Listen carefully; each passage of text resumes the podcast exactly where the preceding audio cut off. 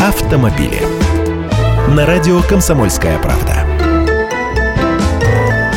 Здравствуйте, я Андрей Гречаник. Борьба с коррупцией, оказывается, может обрушить спрос на роскошные иномарки. В качестве примера берем Китай. Именно эта страна сейчас является самым крупным рынком потребления продукции сегмента luxury. Во-первых, теперь это страна с самой мощной мировой экономикой, новоявленных миллионеров и миллиардеров там пруд пруди. Во-вторых, пофорсить они там любят не меньше нашего, очень падкие на все яркие побрякушки и престижные бренды.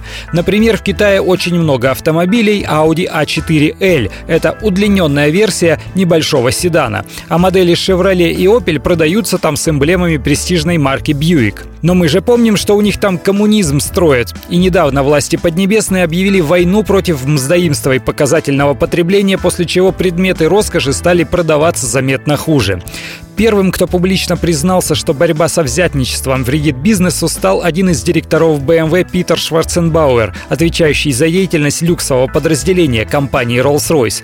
Он рассказал, что в первом квартале 2015 года продажи автомобилей этой британской марки сократились аж на 15%, но больше всего по Rolls-Royce ударил отказ китайцев от покупки эксклюзивных машин. Компания стала получать намного меньше заказов на индивидуальные автомобили, которые стоят намного дороже дороже серийных.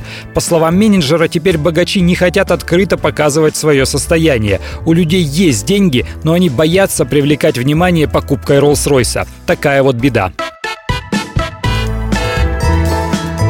Автомобили.